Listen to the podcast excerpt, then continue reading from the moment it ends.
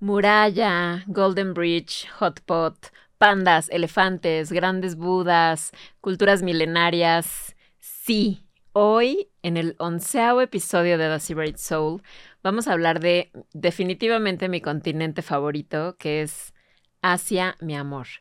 Le tengo un amor a este continente que, que realmente desde la primera vez que estuve parada ahí fue así como, como amor a primera vista, como una conexión súper fuerte que sentí inmediatamente. Entonces yo creo que de verdad, creo que en otras vidas o en otra vida tuve que haber tenido algo que ver con, con ese continente.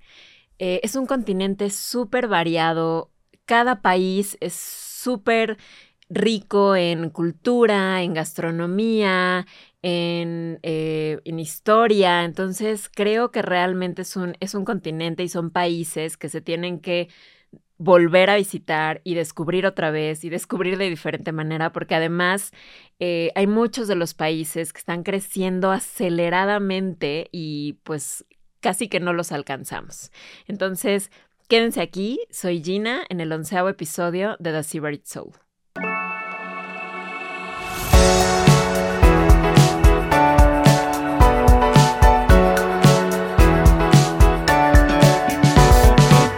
The Soul. Asia me conquistó desde el primer segundo del primer viaje que hice. He tenido la fortuna, la gran fortuna, de haber visitado este continente en ocho distintas ocasiones, en temporalidades muy diferentes, eh, a países distintos, otros repetidos, ciudades distintas, otras repetidas.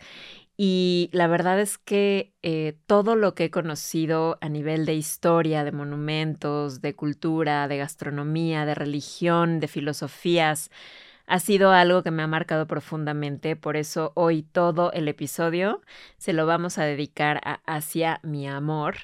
Eh, voy a tratar de contarles en pocas palabras de tres de, de, mis viajes favoritos a Asia, tres de ocho, que yo creo que después podríamos hacer una segunda parte porque creo que, creo que para ustedes les ayudaría mucho a pensar en cuál quieren que sea su siguiente viaje, qué países quieren conocer. Eh, estos son viajes ya preamados que yo les puedo jurar que también ustedes los amarían.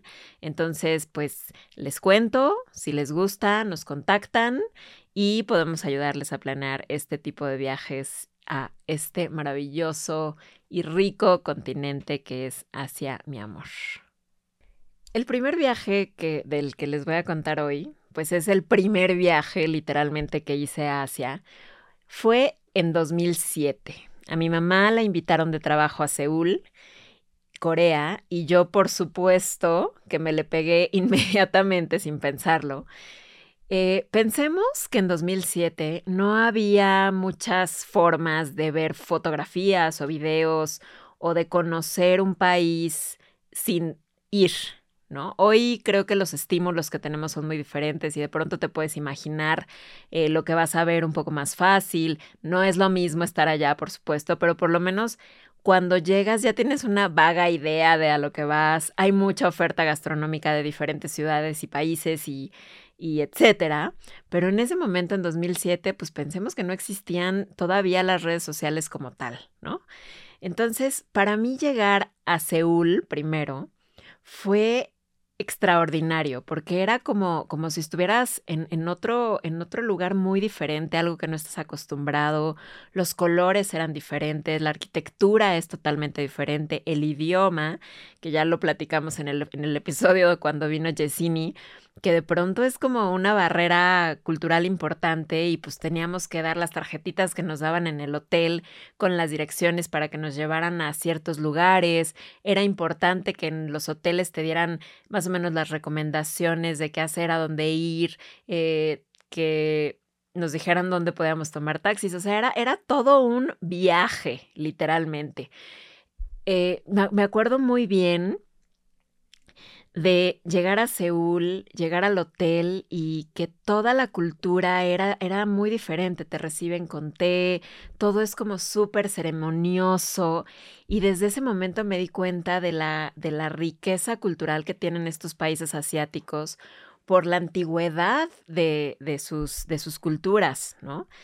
Y los paisajes eran espectaculares. Me acuerdo muy bien de un templo budista que está en medio de la ciudad, pero sientes que saliste a, muchísimos kilómetros de la ciudad porque no se escucha nada, es un silencio increíble, hay muchísimos árboles y cómo las, las grandes filosofías y estas grandes religiones como las budistas también permean todo el ambiente de las ciudades es, es increíble. De ahí, por supuesto, que dijimos, bueno, es nuestro primer viaje a Asia, pues no nos podemos quedar solo conociendo Seúl. Entonces me metí a investigar inmediatamente a dónde podíamos ir y yo ya traía medio la idea porque iban a ser apenas los Juegos Olímpicos de Beijing y Beijing estaba como un poco de moda. Y dije, pues Beijing y la muralla china. Todavía creo que no era, no era declarada maravilla del mundo, de las nuevas maravillas del mundo pero dije, la muralla china sí o sí, íbamos con unos amigos de mi mamá y entonces nos fuimos a recorrer la muralla china y evidentemente fuimos a Beijing y a todas las, las, las cosas que tiene Beijing. Beijing fue un shock porque de venir de Seúl, que era una ciudad muy moderna en ese entonces, muy moderna, eh, muy colorida, los palacios eran muy coloridos, eh, como muy llena de vida, y no voy a decir occidentalizada, pero sí con algunas cosas que, que no te hacían como este shock cultural tan fuerte, ¿no? Pero el llegar a Beijing fue, fue un shock literal, porque desde que empezamos a aterrizar se veía una capa de contaminación, que aquí en México estamos acostumbrados a la capa de contaminación, pero allá era muy fuerte. Entonces, como que este, este acelere del corazón de llegar a algo tan diferente, tan distinto, fue para mí espectacular y creo que de eso se tratan los viajes, ¿no? No de disfrutar solamente lo bonito, lo que va a salir bien en la foto, sino realmente adentrarte en por qué Beijing estaba así en ese momento. Todavía se respiraba un ambiente comunista fuerte. La ciudad, yo la recuerdo como un poco gris. Y les estoy contando esto porque después en, otro de los viajes que les voy a contar hoy, voy a ver el otro lado completamente de la moneda. La ciudad era un poco gris y la gente era un poco arisca, si, si le podría decir así. Ya estaban un poco eh, como en la parte de la planeación de las Olimpiadas y esta gran modernidad de los estadios y había muchas tiendas de, de, las mascotas y de lo que iba, de lo que iban a ser los Juegos Olímpicos, pero se seguía respirando esta melancolía, si lo puedo decir así de alguna manera. Conocer la ciudad prohibida eh, fue transportarme a, a, esa época en donde, en donde China era pues realmente un imperio espectacular y luego ver ahí al ladititito la tumba de Mao Zedong, que fue eh, pues un dictador muy fuerte que, que hizo cosas eh, que no fueron tan buenas para China, que, bueno, ¿no? todas estas cosas históricas que puedes llegar a ver en unos cuantos metros cuadrados, para mí era, era como que no me la podía creer que yo estuviera ahí. Luego fuimos al Palacio de Verano que el Palacio de Verano es como, como un respiro, como un oasis. Eh, es un palacio que construyó eh, una de las emperatrices de China, de las pocas emperatrices mujeres en China. Y creo que los highlights de ese lugar eran un, corredor de muchos kilómetros que recorre casi todo el Palacio de Verano, porque la emperatriz no quería mojarse, ni que le cayera la nieve, ni cualquier inclemencia del tiempo estaba cubierta con este corredor de kilómetros y todo el techo está pintado con la historia de China. Entonces, bueno, el guía nos iba explicando toda la historia de China. Entonces, entender realmente esta cultura milenaria, porque son miles de años de, de, de cultura, de historia, era, era, o sea, te sentías bombardeado de tanta información y de tantas cosas.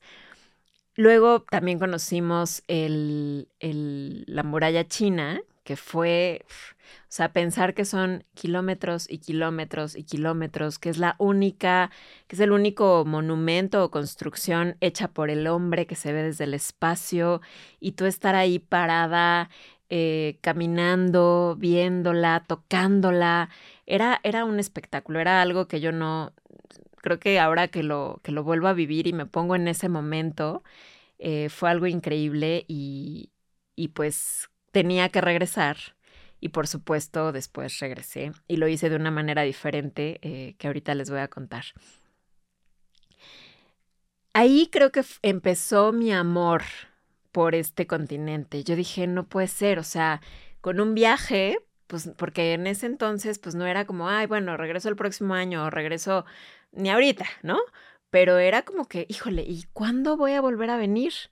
Pero me, me emocionó tanto y me dio como tanta inspiración y me, y me interesó conocer no solo Beijing, sino los lugares que estaban alrededor y las otras ciudades importantes de China y regresar a Corea después, ¿no? Entonces como que me llenó de inspiración para seguir explorando este continente que es mi favoritísimo. Y de ahí, pues en cuanto regresé de ese viaje, me puse a planear el siguiente viaje, que afortunadamente lo hice un año después, que fue en el 2008. Ese se los voy a contar después porque pues, si no se nos va el tiempo y quiero, quiero en este contarles como los tres que más me han marcado. Ese también, eh, pero, pero bueno, ese vendrá en otro y es, eh, es más hacia el sudeste asiático, entonces lo vamos a dejar para otro episodio. Pero eh, ese es el primero. Fue mi viaje a Asia, en donde conocí por primera vez este continente. Fui a Corea y fui a Beijing, a Seúl y a Beijing. Y como quiero seguir contándoles de China y que vean un poco el contraste de lo que viví en 2007 y de cómo lo viví 11 años después, les voy a contar en este segundo viaje que escogí, que es China y Vietnam que hice en 2018.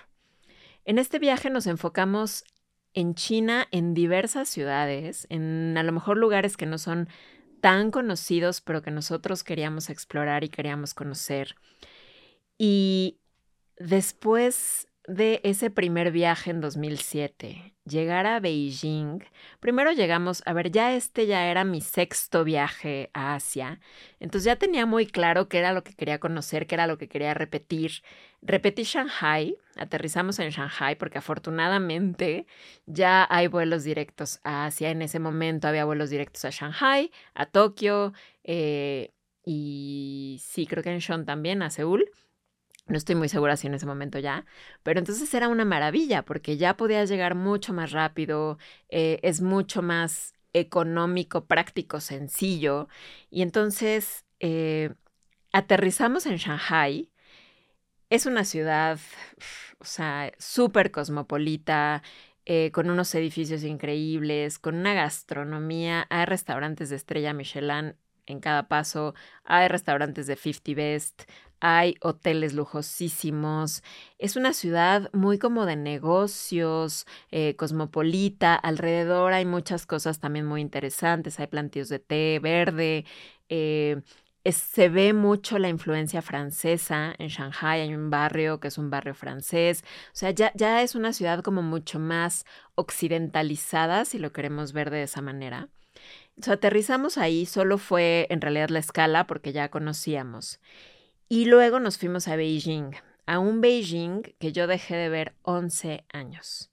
Entonces, cuando llegamos, fue lo triple de choqueante que fue la primera vez, porque ya no era una ciudad gris, para nada, ya no era una ciudad contaminada, era una ciudad lujosa, cosmopolita, moderna, con una arquitectura y con unos edificios espectaculares, pero que seguía conservando su esencia cultural, eh, su esencia de todo lo que ha pasado por, por esa capital china. Y entonces ver como estos contrastes de, otra vez, la ciudad perdida y el Templo del Sol y el palacio y todas las cosas milenarias que existen en, en Beijing con conviviendo con esta gran modernidad y con este dinero de cómo, de cómo el gobierno chino realmente ha hecho que su país, eh, de ser un país gris, se convierta, o, o una ciudad gris como la era Beijing, en una ciudad súper colorida, súper multicultural, súper rica, súper lujosa. Eh, de verdad, en, cada, en todos los restaurantes nos dábamos cuenta del lujo y en los hoteles y en cada paso que dábamos era, era lujo, era tratar de alcanzar esto que los chinos llaman perfección. Entonces fue eh, brutal regresar y ver este contraste después de tanto tiempo de no ir. Volvimos a hacer la muralla china, pero ahora la quisimos hacer desde el aire.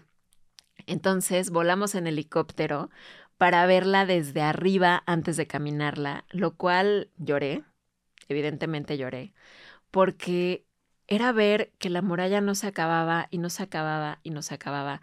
Y como pensar en todo lo que se vivió en esas épocas antes de Cristo, antes de que nosotros ni siquiera no existiéramos, eh, era, era para mí algo, algo impresionante verla, poderla ver desde arriba fue, fue brutal. Luego la volvimos a caminar, eh, esta fortuna de volver a caminar ya era maravilla del mundo, entonces había mucha más gente que la primera vez, evidentemente. Eh, la accesibilidad era mucho, mucho mejor eh, y, eso fue yo creo que también increíble.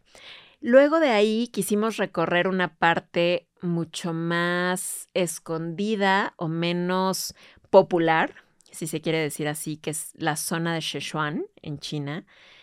Yo iba específicamente porque quería ver el gran Buda de Leshan, que está en la ciudad de Leshan, bueno, en el pueblo de Leshan, que es, es el Buda más grande que está esculpido en una montaña. Lo había visto en una foto, me enamoré porque dije que es esto. Yo, o sea, estoy muy involucrada en la filosofía budista, no tanto como religión, sino como filosofía, eh, todas las enseñanzas me parece que van muy, muy de acuerdo a lo que yo pienso, a, a, mi conciencia y entonces como ver estos grandes monumentos que se hicieron de Buda ha, ha, sido mi fascinación desde hace, desde hace mucho tiempo y sentir como esta, esta vibra que se siente cuando algo se construye con tanta fe. Es una escultura que está en una montaña y bueno, como tres días antes de llegar, me mandaron un correo de, de la agencia con la que habíamos planeado eh, ir a ese lugar en particular, porque no es tan fácil de llegar y tienes que tener un intérprete casi todo el tiempo, un guía, eh, porque pues la gente en esos pueblitos chiquitos no hablan inglés para nada, ¿no? Entonces, bueno, me explicaron que el Buda estaba en reparación y que pues no lo íbamos a ver por completo, que si todavía queríamos ir o si mejor queríamos cambiar a otro lugar. Yo lo platiqué con las personas que iba y dijimos no, sí vamos a ir porque pues ya era el plan y, por eso, por eso venimos a Leshan prácticamente. Y entonces lo hicimos. Sí, el Buda estaba con andamios, estaba en, en reparación. Se tiene que ver a través de un río, o sea, tú vas por un barquito y desde ahí ves el gran Buda que es gigantesco porque pues es del tamaño de una montaña. Pero la vibra que yo sentí y lo que sentí ese día de verlo, aunque estuviera en reparación, fue algo que no cambió por nada, ¿no? O sea, fue como decir, bueno, él está en sanación y está bien, y agradezco yo poder estar aquí y verlo, aunque sea así. Y esa fue como mi aprendizaje de, ese viaje, que tal vez hay, hay días o, o, hay cosas que quieres conocer y que no están en su mejor momento en ese instante en el que estás, pero bueno, no, deja de ser la experiencia y tú no dejas de estar ahí presente viéndolo en la situación que sea. Definitivamente no nos arrepentimos porque de ahí la ciudad de Chengdu está muy cerca. Entonces realmente nos habíamos hospedado en Chengdu, que es una ciudad un poco más grande, con más hoteles, eh, una ciudad igual, súper moderna, cosmopolita, lujosa, eh, etc. Y ahí está el santuario de los pandas. Esa experiencia también fue eh, increíble ver a los panditas. Es, un santuario en donde los protegen, en donde eh, evitan que se vayan a, extinguir, porque es una especie que está, estaba, creo que ya no, en, en, peligro de extinción. Y ver a los pandas jugar, estaba, además empezó como a nevar Entonces ver a los pandas sacudiéndose la nieve y estaban súper felices y dando marometas y jugando y luego vimos a los panditas bebés recién nacidos. Fue algo que, creo que nunca he visto algo similar porque no es un zoológico como tal, es un lugar en donde realmente los tienen protegidos. Entonces hay muchísimos pandas conviviendo en un ambiente que está hecho específicamente para ellos rodeados de bambú, eh, de, juegos, porque les encanta jugar. Entonces fue, fue espectacular ver eso. De ahí nuestra guía nos llevó a comer a un, a un localito eh, de comida callejera, en donde probamos la comida de Sichuan, que es una zona que se caracteriza porque la comida es muy picante. Entonces yo estaba muy feliz porque amo la comida y amo todo lo que sea picante y lo combinábamos con un licor de arroz que es un poco como el sake, pero es mucho más fuerte, mucho más fuerte. Entonces, bueno, comimos delicioso. Luego la, la, guía nos dijo, tienen que ir a un lugar de hot pot, que es muy tradicional, pero no hablan inglés. Ella ya no estaba contratada como para la noche. Entonces me dijo, por favor vayan a cenar aquí, ahí. Yo les voy a poner la dirección y luego nos escribió todo lo que teníamos que pedir. O sea, nosotros más o menos le dijimos que nos gustaba. Nos puso la lista en chino y nosotros literalmente solo, ella hizo la reservación y todo. Solo llegamos, entregamos el papelito que nos dio y ya no volvemos a hablar porque nadie hablaba inglés. Pero fue una experiencia increíble porque fue estar en un lugar muy local comiendo la comida más local que es el hot pot que ya les había, ah bueno, creo que fue en un post eh, de Instagram, pero ya les había dicho que era, que es una de mis comidas favoritas. Eh, y bueno, ay, es que podría seguir hablando de, ese viaje mucho tiempo. De ahí, eh, después de haber recorrido una parte más central de China, nos fuimos a Vietnam. para mí, creo que lo que más me marcó de Vietnam fue la gente la gente que todo el tiempo está sonriendo, la gente que es súper amable, a pesar de haber estado en una guerra tan fuerte hace muy pocos años, a pesar de haber sido colonizada por Japón, por Francia, eh, por haber sido, eh, pues sí, por no tener una identidad como tal durante muchos años, y me sorprendió muchísimo ver gente tan feliz. Eso me encantó. Eh, de los lugares a los que fuimos, o sea, igual, ¿no? Se ve cultura, se ve tradición, se ven muchísimas cosas. Muchas cosas fueron destruidas con la guerra. Eh, desafortunadamente mucho está en ruinas.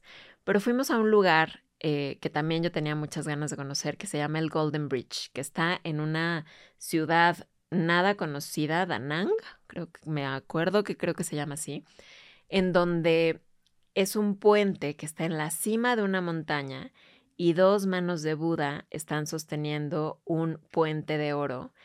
Y pues es una analogía de cómo las manos de Buda o las manos de Dios, de cualquier Dios, eh, nos sostienen, ¿no? Y nos dan fe y nos dan fuerza.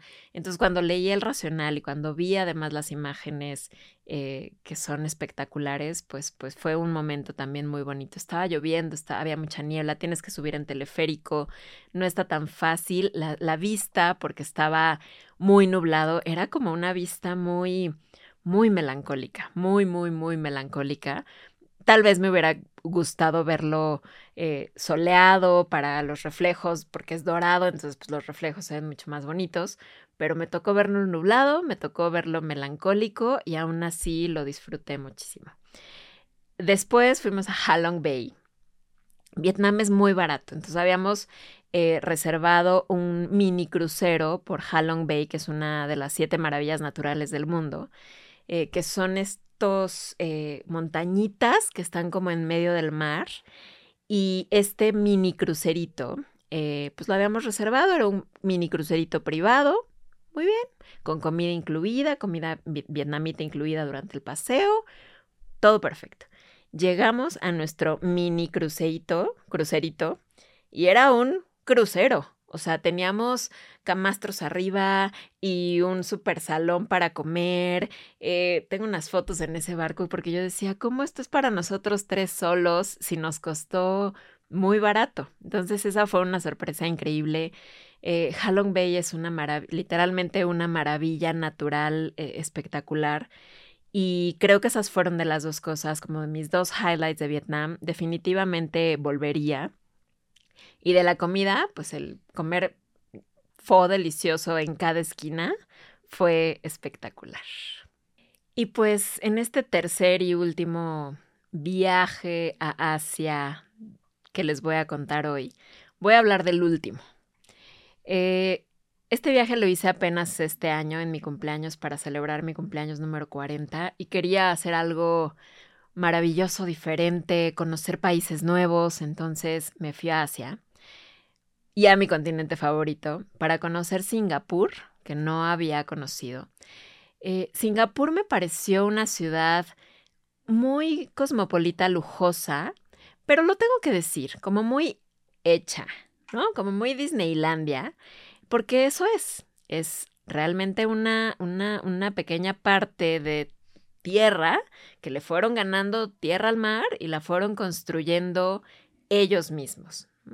Creo que mi, mi highlight de Singapur, claro, está el, el, el, ay, los jardines estos maravillosos, que se me olvidó ahorita exactamente el nombre, eh, y luego está la rueda de la fortuna. Hay muchas cosas. El edificio sí, el Marina Sands, ese sí es espectacular, que es, son tres edificios y luego hasta arriba hay una eh, estructura como de un barco, más de un barco, y tiene la alberca volada más grande del mundo. Esas, esas cosas, ¿no? De, de lujo y de que pueden hacer, eh, como el hombre hace grandes cosas. Pero creo que lo que más me gustó en Singapur fue que hice un tour de street food que se llamaba como étnico, que recorría los barrios eh, étnicos más importantes de Singapur, porque en Singapur realmente no hay singapurenses. La mayoría de las personas eh, vienen de otros lados, de India, de China, de Japón, eh, árabes. O sea, hay, hay, mucha multiculturalidad. Entonces fuimos a este recorrido en donde comimos en el mercado, en el mercado chino. Eh, que fue una delicia. Probamos cosas en el mercado que incluso tienen recomendaciones Michelin porque son tan deliciosas a pesar de que están en un mercado que tienen esas recomendaciones. Luego fuimos a Little India, que igual comimos en un mercado comida india y entonces recorríamos estos barrios étnicos mientras comíamos la comida de esos sitios y luego terminamos en el barrio como más árabe y comido y comimos comida árabe.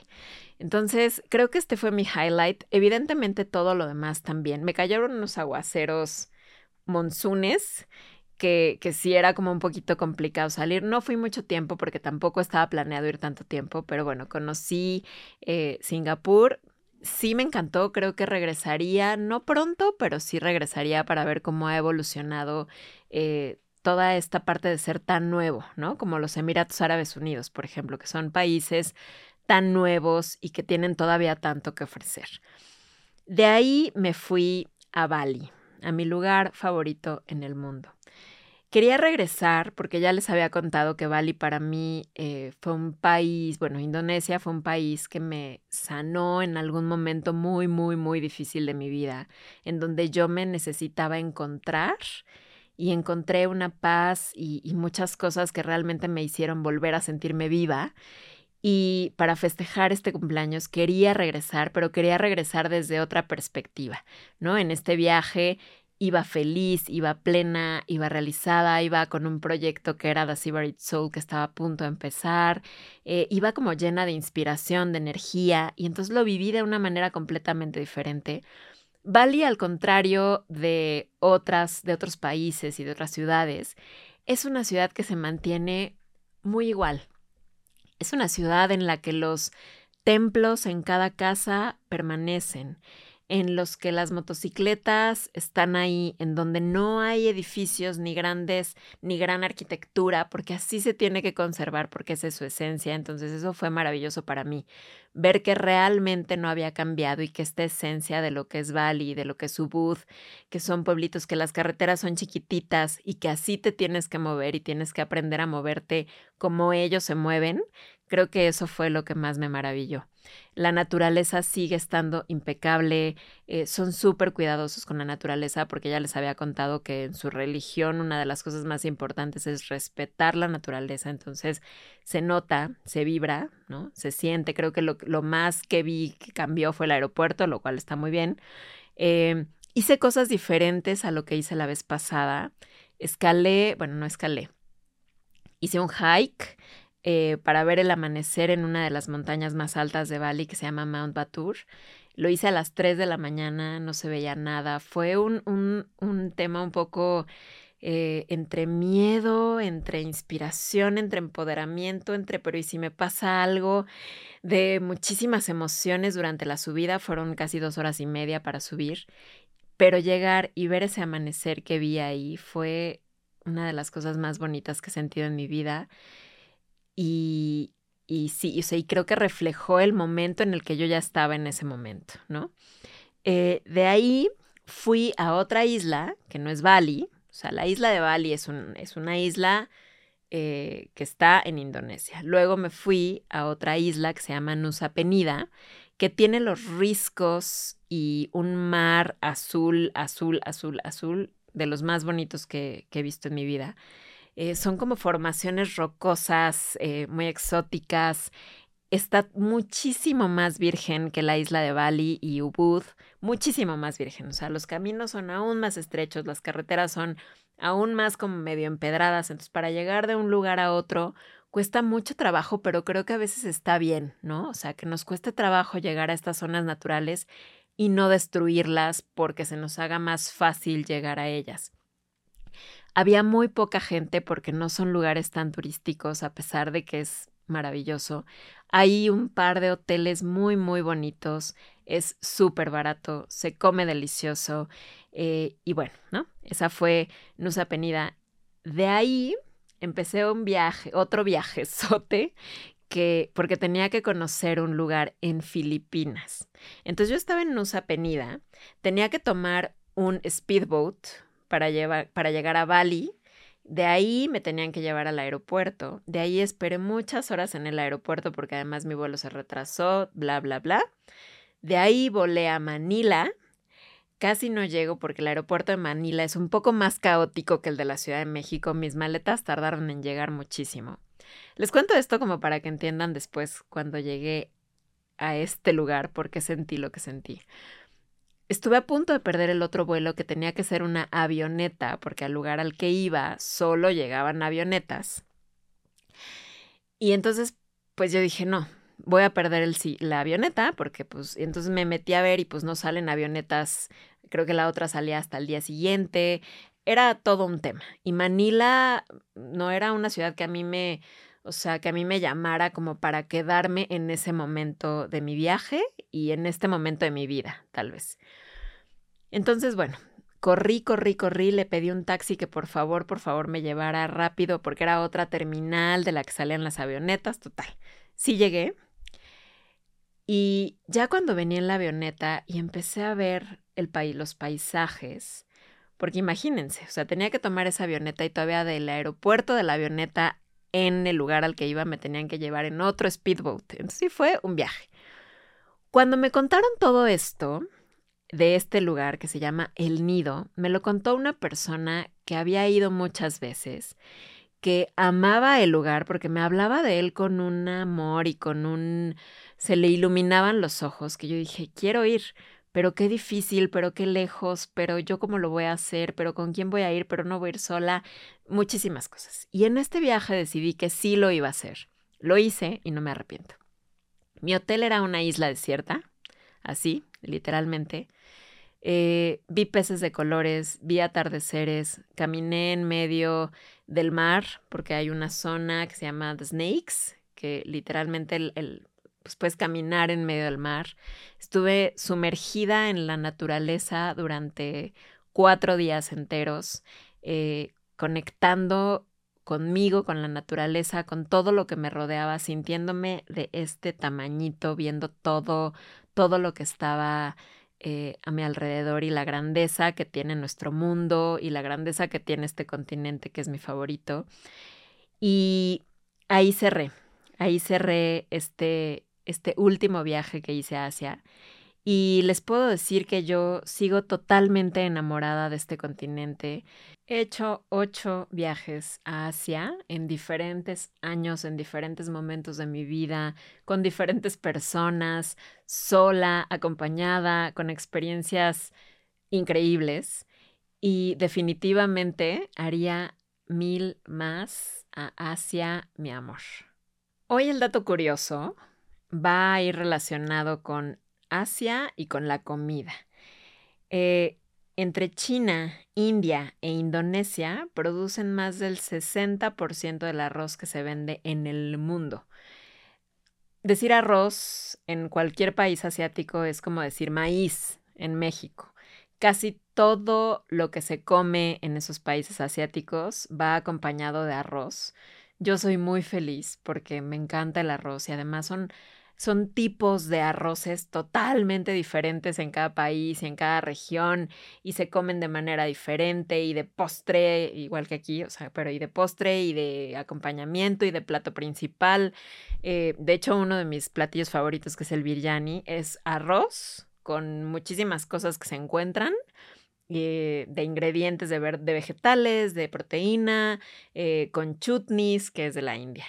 Entonces, bueno, Creo que este dato está muy bien para, para cerrar este episodio y adentrarlos un poquito en lo que va a ser el próximo, porque en el próximo vamos a hablar específicamente de la comida en los viajes y va a estar con nosotros un super invitado eh, que es Manu, su cuenta en Instagram es Manu Manuti, es un fotógrafo de viajes y además tiene una cuenta de comida que se llama Foodies por el Mundo, que la lleva en conjunto con, con Alan por el Mundo. Entonces creo que ya estamos empezando y cerrando, eh, más bien cerrando este episodio y empezando el otro para que no se lo pierdan también la próxima semana. Espero que con todo esto que les conté de Asia y estos tres viajes preamados por mí, por The Soul, eh, los haya inspirado a conocer este continente si es que no lo conocen y a seguir adentrándose en él porque es interminable, hay millones de cosas que ver. Eh, de verdad, si, si necesitan eh, ayuda para que los ayudemos a planear un viaje, que sea de estos viajes preamados o algo que ustedes estén interesados en conocer, no duden en contactarnos. Nos pueden contactar por nuestras redes sociales, arroba The Soul, a través de nuestro sitio web, theseabritsoul.com, eh, a través de los comentarios también si quieren en, en el mismo episodio del podcast. Y de verdad, de verdad espero eh, que se hayan quedado como con ganas, que los haya transportado un poco a este mundo eh, de estos países asiáticos y que se hayan quedado con ganas de ir, de conocer más y de viajar mejor por este continente. Gracias, nos vemos en el siguiente episodio y último de The Severed Soul. The Severed Soul una producción de Neuma Comunicación.